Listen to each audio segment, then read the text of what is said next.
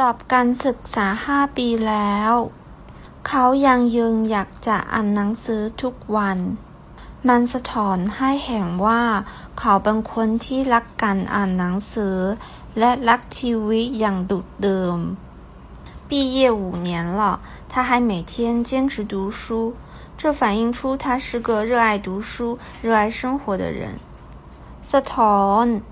反映、反射 อย่างดูเดิม扣人心弦深情的ความเคยชิน习惯